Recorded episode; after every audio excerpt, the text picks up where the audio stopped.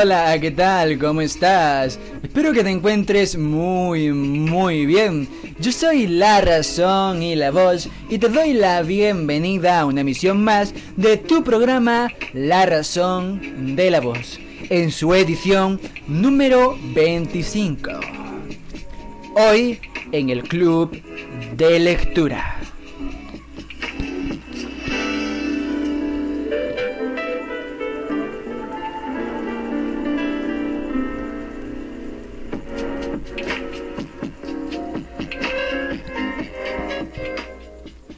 Te traigo la continuación de dos lecturas y la inclusión de una tercera. Empezaremos con Knockout de Gipsy Castello, esta colección de cuentos cortos bastante, bastante fuertes e impactantes. Proseguiremos con Náufragos en la calle de José Gregorio Bello Porras. Sí, José Gregorio Bello Porras. Y por último, la inclusión de siete poetas nadaístas, una compilación de textos poéticos de poemas de este movimiento muy interesante llamado nadaísmo, hecho por Elmo Valencia. Así que comencemos con Knockout. En ocasiones anteriores, interiores, en ocasiones anteriores te leí dos cuentos de esta, de, esta compilación, pero lo he hecho mal porque te los he leído así un poquito al azar, porque empecé, bueno, un poquito no, por, porque me gustaba mucho y quería compartirlos. Empecé por Turbulencia, luego seguí con La Playa, cosa que no tiene mucho sentido porque Turbulencia es el texto número 7 y la playa es el segundo.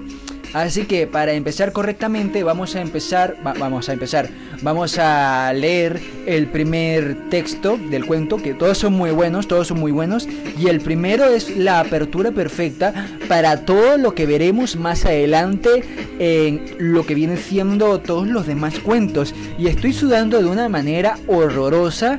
Y es que hace un calor horrible en verano y de hecho el primer, el primer texto es de verano, así que ya, ya verán algo interesante.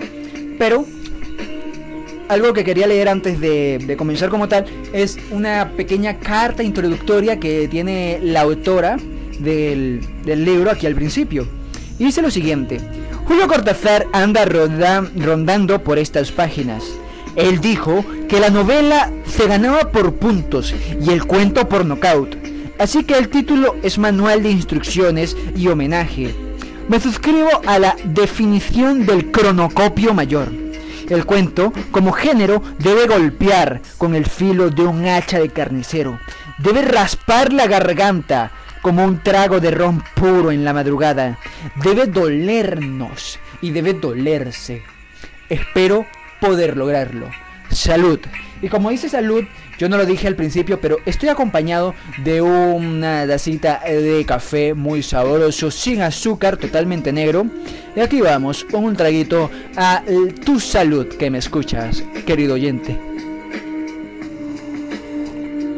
Ah, sabroso. Antes de leer el primer cuento que se llama Bola de Fuego, la bola de fuego, te recuerdo que estás, eh, te, recuerdo, te informo que de fondo estás escuchando Summary Lofi and Jazz Hip Hop Live Radio 147 del canal College Music.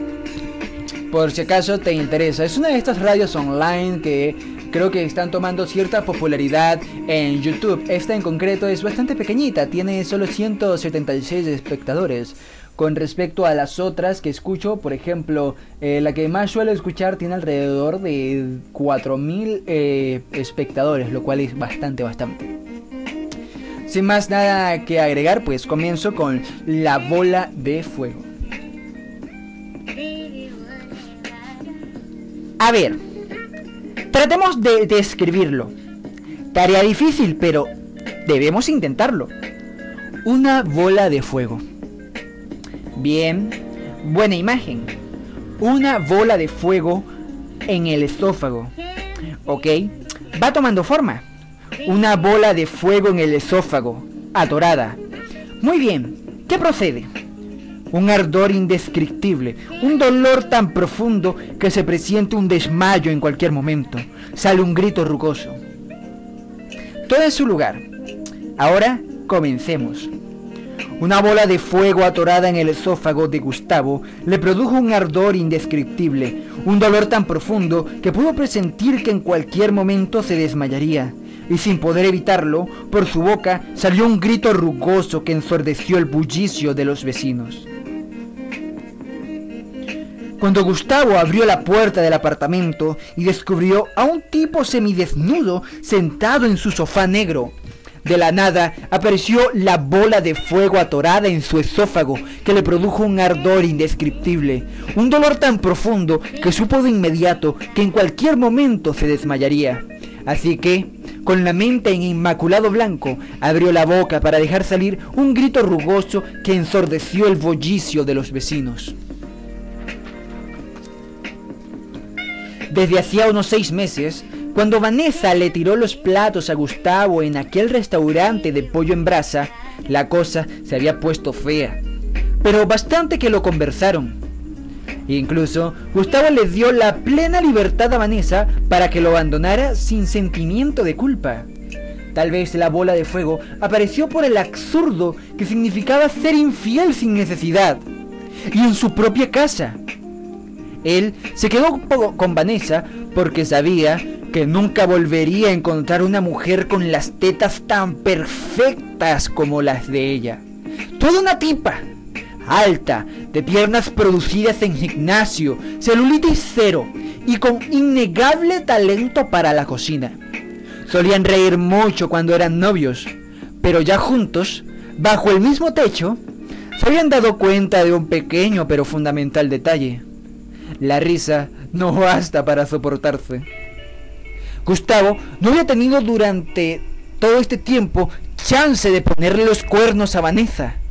Seis meses sin sexo resultaba una temporada de difícil verano. Sin embargo, la, la, demanda era nula para lo que Gustavo ofertaba. Un tipo desaliñado y sin gracia, sin plata, sin físico, sin carro y sin trabajo estable. Aparentemente no es atractivo para las mujeres así que tuvo que sobrevivir a la crisis de forma manual. Tres masturbaciones diarias para desahogar la esperma sin postora a la vista.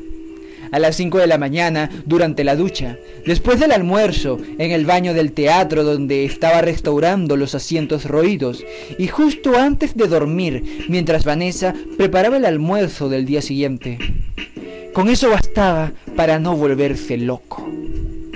Sin embargo, el calor de una mujer le hacía falta. Tiró el anzuelo un par de veces y sin ganas de acumular negativas amorosas, decidió no seguir insistiendo por respeto a Vanessa. Si bien es cierto que su matrimonio era un absoluto fracaso, seguían juntos, por lo que quedaba la leve esperanza de un futuro acomodo. Claro, de haber sabido que la muy perra se estaba revolcando con ese catiri musculoso de metro ochenta y cinco y aplaudible paquete entre las piernas. Gustavo se hubiese dedicado a echarle los perros a cualquiera, a la primera que le pasara por el frente, incluso a Mauren, la vecina más fea del edificio. Sí, sí, sí, esa, la gordita medio enana a la que le hace falta un diente. Algo es algo, y con la luz apagada y dos tragos fondo blanco, hasta la sayona pasa. La bola de fuego daba vueltas. ¿Cómo? Sí, sí, vueltas. Pero, ¿para qué vuelves a la bola de fuego? Porque el tiempo no existe. Vamos de adelante hacia atrás, de izquierda a derecha, y todo viceversa. Bueno, pero queda un poco matapasión la bola ahí, atravesada. Justamente es la imagen y la sensación que más encajan en este momento. Así, de algo atascado que pica, arde, ahoga y duele, toda la vez. Está bien, está bien. Sigue. La bola de fuego daba vueltas justo en el centro de la mitad del medio del esófago de Gustavo. Miraba de arriba abajo, boquiabierto, los músculos cruelmente dibujados en las piernas, en los brazos, en el pecho y en el abdomen del fulano. Razones de rigor científico, es decir, debido a las muy altas probabilidades de que el fulano volviera verga Gustavo con un solo coñazo, se quedó inmóvil, quijada caída, recorriendo con los ojos cada parte perfecta del cuerpo perfecto de ese hombre sacado de una portada de revista. Vanessa, sin inmutarse del descubrimiento, salió del baño, desnuda y mojada, secándose el largo y enroscado cabello con una toalla blanca, sin haberse percatado de la presencia de Gustavo. Le pidió en voz alta a su amante, de manera cínica, que la poseyera por tercera vez esa mañana, pero que a diferencia de las dos primeras, en el tercer round le diera por detrás. La bola de fuego se ensanchó a punto de implosión, ya que en seis años y medio de amores, Vanessa nunca, jamás le permitió a Gustavo siquiera asomar el dedo índice por aquella zona de alto riesgo. Entonces, la afanada petición elevó al cubo la ira de Gustavo. Segundo a segundo, la llama de la bola de fuego iba creciendo y creciendo ruido de vasos rotos, reproches de historias que terminaban a golpes. La bola de fuego acelera el paso y arma un remolino estomacal. El ardor puede más que Gustavo. Sube el volumen de los gritos. Maldita perra, hija de gran puta malparida, púdrate en el infierno. Para mí estás muerta. Te vas de aquí. Agarra tus peroles antes de que te meta tu coñazo. Contra todo pronóstico, el catire prefiere salirse de la escena con el resto de la ropa en el brazo, tira la puerta, se termina de vestir enfrente de un par de vecinas que agradecen el espectáculo y se pierde entre el repetido paisaje de árboles y aceras residenciales. A dos cuadras, aún, los gritos de Gustavo y Vanessa se escuchan. Desde el balcón abierto caía la ropa de mujer, sostenes, pantaletas y medias panties adornaban la grama miada por los perritos pequeños y peludos que suelen tener en los apartamentos de clase media con nostalgia burguesa. La bola de fuego daba vueltas y vueltas y vueltas. Su tamaño iba creciendo y creciendo y creciendo. Espera, espera, espera. Ya puso el clímax. ¿Cómo vas a resolver el resto? Todo está calculado, no te preocupes. Sí, pero dime, espérate, coño, que ya termina. Como te decía, la bola de fuego daba vueltas y vueltas y vueltas. Su tamaño iba creciendo y creciendo y creciendo. Se multiplicaban las pantaletas al vuelo, los gritos de Vanessa, los, los pasos cobardes del catire que sigue alejándose, los manotazos de Gustavo, los brazos rompiéndose, los portarretratos reventados contra las paredes, los vecinos pendientes del chisme, el vigilante llamando a la policía, la colección de reproches y todo en plena licuadora al azar del traicionero. La bola se detiene el brazo se duerme, Gustavo cae sin sentido, la bola explota, Gustavo muere de un infarto fulminante, entre los escombros sofocados, el corazón ennegrecido e inerte, aún echando humo, oliendo azufre. El catire cruza la esquina, aliviado por el silencio repentino. Siempre hay una segunda oportunidad, siempre se puede comenzar de cero, siempre se pueden aprender las lecciones. Uf, qué, qué, qué, qué tremendo. Con qué tremendo cuento nos abre las puertas Kissy Castelo a, a, Knockout, quiero decir. Qué, fuerte, muy, muy intenso. Y también deja una reflexión. Oye, si ya tú sabes que tu, que tu matrimonio eh, está arruinado, que ya no hay amor, que, que, que es un fracaso. ¿Para qué continuar? ¿Para qué seguir juntos? Ah, o sea, yo, yo personalmente no lo entiendo. ¿Qué, razón había de, de esa infidelidad? ¿Qué, qué razón hay de, de, de, buscar aventuras? Si ya no quieres estar con tu pareja, pues sepárense y, ya está, digo yo, no lo sé. Y bueno, no, no, ¿qué, qué más decir sobre La bola de fuego del, de The Knockout de Gypsy Castelo es. Un cuento muy muy bueno. Muy muy bueno.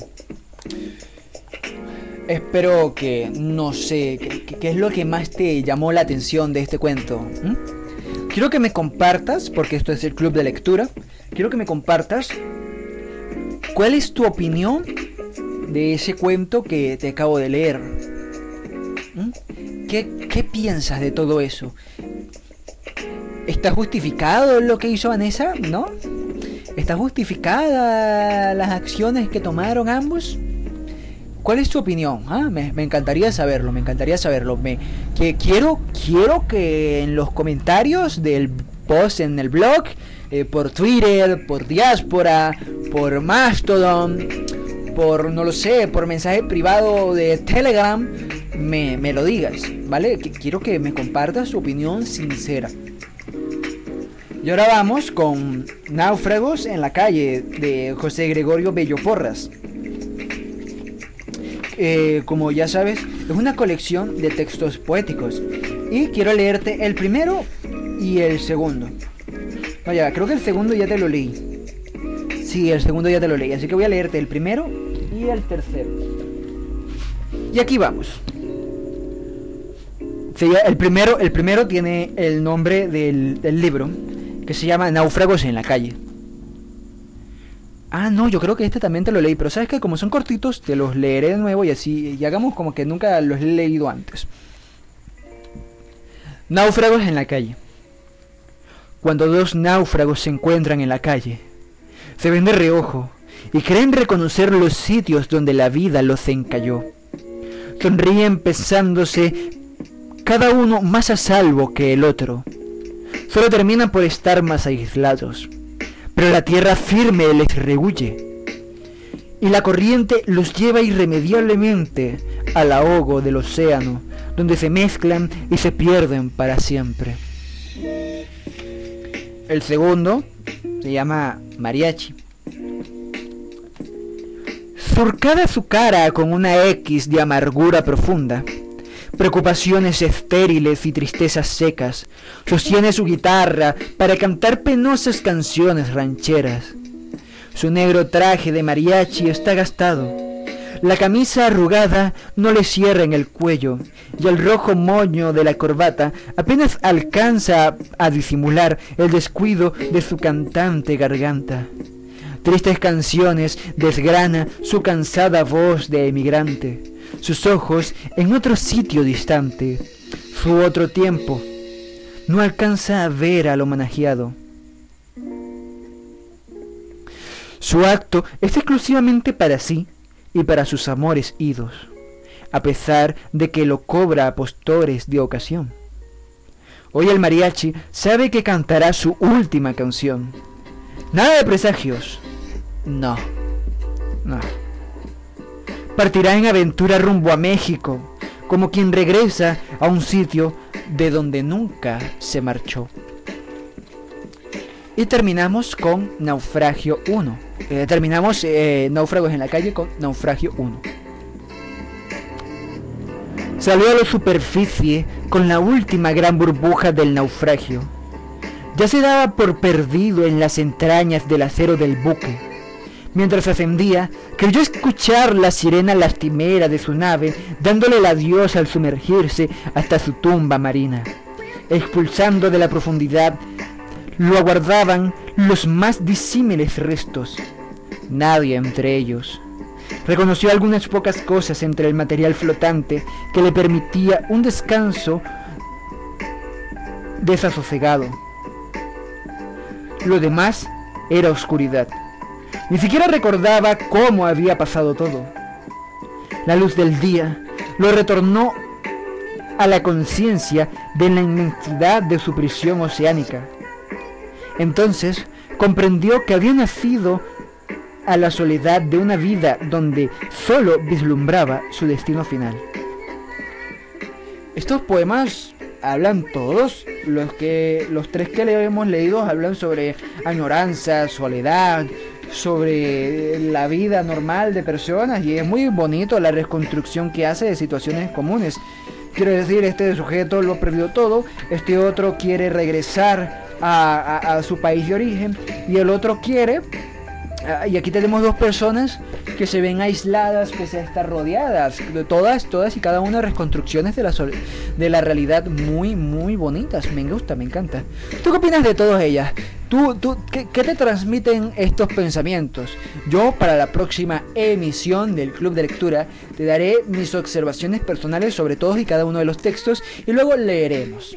Esto va a ser el objetivo de cada club de lectura, que compartamos y compareamos opiniones. Yo no te voy a dar la mía porque a lo mejor en base a la mía tú construyas las tuyas y tal, no. Quiero que cada uno exponga sus opiniones y tal, y que, me digas, que me compartas qué es lo que evocan en ti, qué sensaciones evocan en ti, qué, qué evocó en ti todas y cada uno de esos tres cortos eh, textos poéticos que te leí.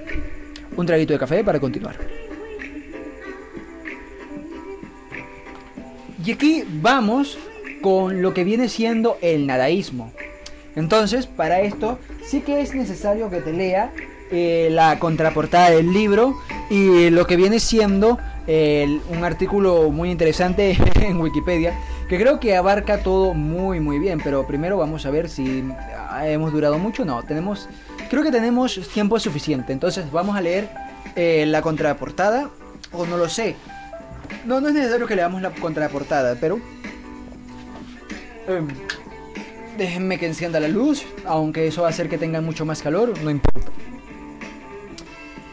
El nadaísmo, como corriente vanguardista, es una interpretación de la existencia humana.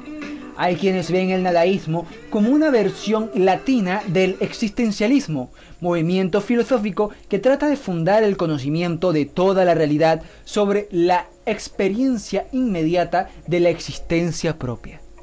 El nadaísmo se constituyó en los años 1960 como composición literaria y filosófica, ambiente cultural establecido por la academia, la iglesia y la tradición colombiana, emparentado, sí, emparentado con varios movimientos vanguardistas que se gestaban de forma paralela en Academia Latina en América Latina y el mundo. Academia Latina, en América Latina y el mundo. Liderado por Gonzalo Arango, el nadaísmo reclutó a varios jóvenes de distintas regiones del país, a quienes eh, redactaron quienes redactaron varios manifiestos con sus propuestas y apreciaciones del entorno. Pues ya vemos más o menos qué es el nadaísmo. Y ahora aquí vemos.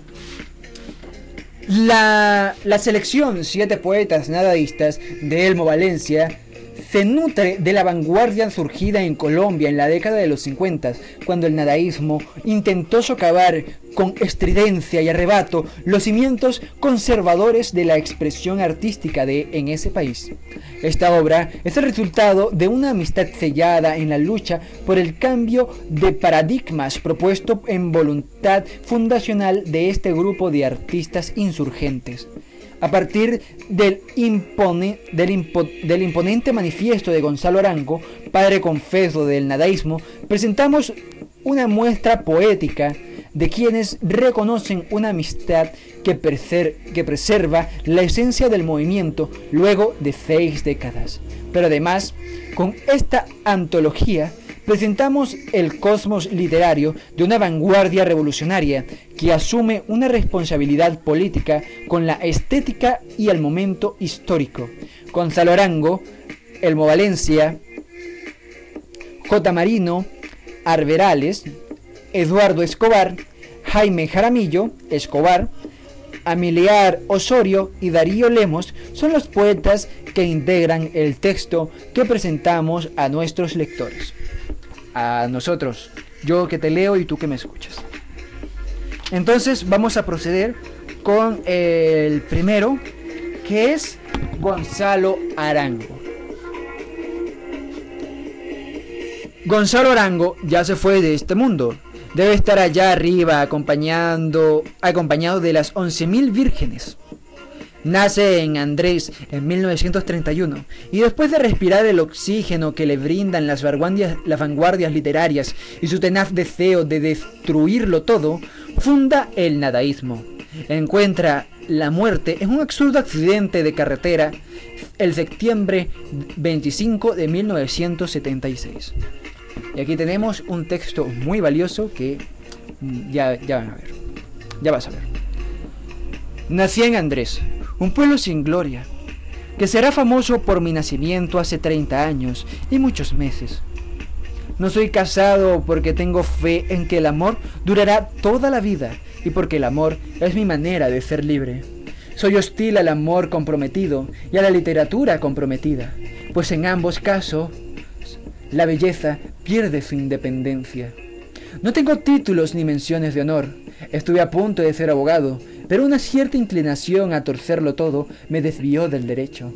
La línea de mi vida, según los astros, es una línea curva, difícil y que conduce a la gloria. Salí del inmenso anonimato fundando el nadaísmo para restituir a la nada su condición rebelde. Y a mi vida una razón de vivir entre los símbolos apocalípticos y nihilistas de mi tiempo. Pienso que la sociedad en sus periodos de crisis levanta mitos para no dejar hundir el, el prestigio del espíritu. Yo nací para llenar la ausencia de valores mientras se restablece el equilibrio y retorna cierta sensibilidad abatida por el materialismo y el griterío del tumulto.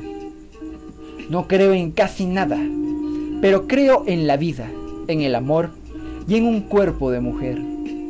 Pertenezco a la familia de aquellos espíritus que, según Nietzsche, salen en busca de la verdad y regresan enarbolando la túnica de una mujer.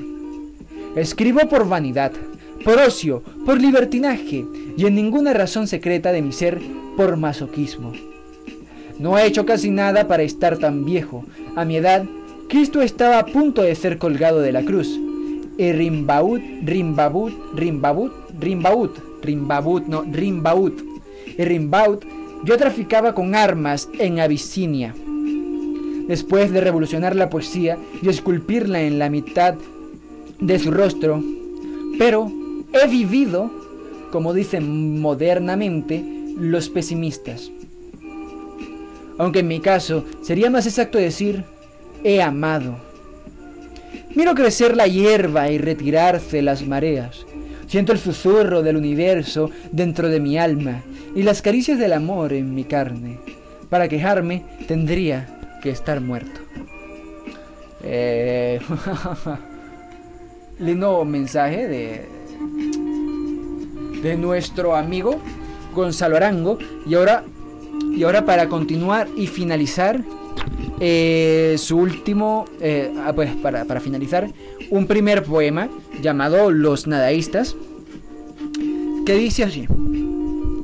Los nadaístas invadieron la ciudad como una peste de los bares saxofónicos al silencio de los libros, de los estadios olímpicos a los profilácticos, de las soledades al ruido dorado de las muchedumbres, de sur a norte.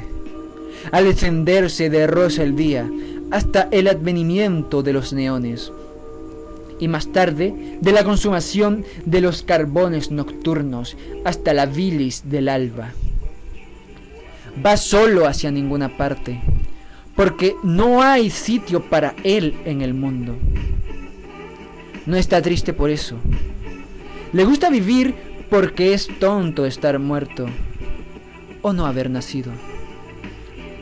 Es un nadaísta porque no puede ser otra cosa. Está marcado por el dolor de esta pregunta, que sale de su boca como un vómito tibio, de color malva y emocionante pureza. Porque hay cosas y no más bien nada. Este signo de interrogación lo distingue de otras verdades y de otros seres. Él es él como una ola es una ola. Lleva encima su color que lo define revolucionario, como es propia la liquidez del agua, del hombre ser mortal, del viento ser errante, del gusano arrastrarse al agujero, de la noche oscura como un pensamiento, sin porvenir. Ha teñido su camisa de revolución en los resplandores de los incendios, en el asesinato de la belleza, en el suicidio eléctrico del pensamiento, en las violaciones de las vírgenes, o simplemente en el barrio pobre de los tintoreros. Llena su camisa roja como un honor. Como un cielo lleva su estrella. Como un semáforo produce su luz intermitente de catástrofe. Como una envoltura de Pall perfumando su pecho de adolescente. El nadaísta es joven y resplandece de soledad. Es un eclipse bajo los neones pálidos y los alambres del telégrafo. Es el estruendo de la ciudad y entre sus rascacielos el asombro de una flor teñida de púrpura en los desechos de la locura. Tiene el peligro de los labios rojos y los polvorines. Mira los objetos con ojos tristes de aniversario. Es el terror de los retóricos y los fabricantes de moral. Es sensitivo como un, gono, como un gonococo, como un gonococo, sí, gonococo. Y es sensitivo como un gonococo esquizofrénico, inteligente como un tratado de magia negra, ruidoso como una carambola a las dos de las mañanas, a las dos de la mañana, amotinado como una flor de alcantarilla, frívolo como un cumpleaños, es un monje sibarita que camina sin temblor a su condenación eterna sobre zapatos de gamuza. Sufre el vértigo de los sacudimientos electrónicos del jazz y las velocidades a contrarreloj. Contra corazón de rayo de voltio que estalla en el parabrisas de un Volkswagen, deseando la mujer de tu prójimo se aburre mortalmente, pero existe. No se suicida porque ama furiosamente fornicar, jugar billar pool en las noches inagotables, brindar con ron en honor a su existencia, estirarse en los parados bajo las lunas metálicas, no pensar, no cansarse, no morirse de felicidad ni de aburrimiento. Es espléndido como una estrella muerta, que gira con radar en los vagos cielos vacíos. No es nada, pero es un nadaísta. Y está salvado. Y, eh, ah, ¿qué, te puedo decir yo de este texto? ¿Sabes?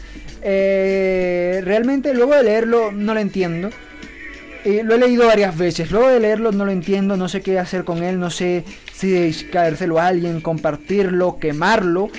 Eh, enmarcarlo, homenajearlo. Ah, bueno, a la final te lo termino compartiendo a ti y espero que tú sí sepas qué hacer con él, porque yo personalmente ni idea, ni idea. Déjame beber un traguito de café porque se me está resigando la garganta y pues, ay Dios mío. Oh sí, regresamos con el tono normal de mi voz porque ya me estaba afectando un poco la garganta. Em, esto ha sido todo por la emisión de hoy. Dime qué opinas de este texto nadaísta y de los cuatro anteriores que te he leído. ¿Te gusta esta poesía? ¿Mm? ¿Conocías al nadaísmo? Para la próxima emisión me prepararé algo mejor, ya que espero que este calor sea solo por el día de hoy y que solamente hoy me impida fabricar algo de aún mayor calidad. Yo me despido, no sin antes darle un agradecimiento a Juan Febles de Podcast Linux, ya que gracias a su curso de podcasting yo he podido crear este pequeño y humilde lugar al que con mucho cariño llamo la razón de la voz. Recuerda que si quieres estar al tanto de todo lo que pienso, digo y hago, me sigas por Twitter, Mastodon y Diaspora. Subo contenido bastante a menudo allí. Además, si quieres tener acceso a cosillas exclusivas y de índole más personal, te recomiendo que te unas a mi canal de Telegram. Subo contenido constantemente allí también. Y nada, quiero que compartas lo que piensas, lo que opinas, lo que crees, lo que te transmiten todos y cada uno de estos textos que te he compartido hoy en el club de lectura. Te ha hablado la razón y la voz y nos vemos en una próxima emisión. Das Leben ist schön. La vida es bella. Adiós.